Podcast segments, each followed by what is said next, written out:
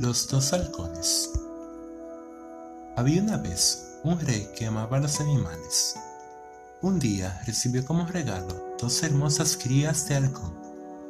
El rey los entregó a un maestro cetrero para que los alimentara, cuidara y entrenara.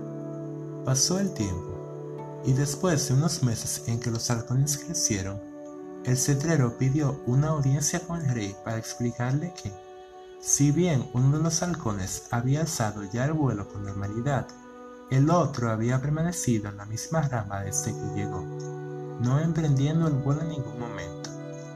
Ello preocupó en gran medida al rey, que mandó llamar a múltiples expertos para solucionar el problema del ave, sin éxito.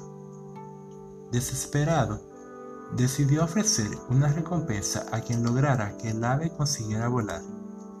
Al día siguiente, el rey pudo ver cómo el ave ya no estaba en su rama, sino que volaba libremente por la región.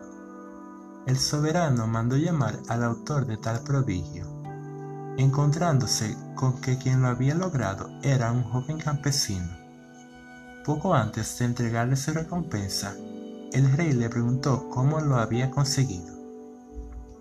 El campesino le contestó que simplemente había partido la rama no quedándole otra opción al halcón que echar a volar. Una breve historia que nos sirve para entender que a veces nos creemos incapaces de hacer las cosas por miedo, a pesar de que la experiencia demuestra más que a menudo que en el fondo sí tenemos la capacidad para conseguir realizarlas. El ave no confiaba en sus posibilidades para volar, pero una vez se puso a prueba, no le quedó más remedio que intentarlo algo que le condujo al éxito.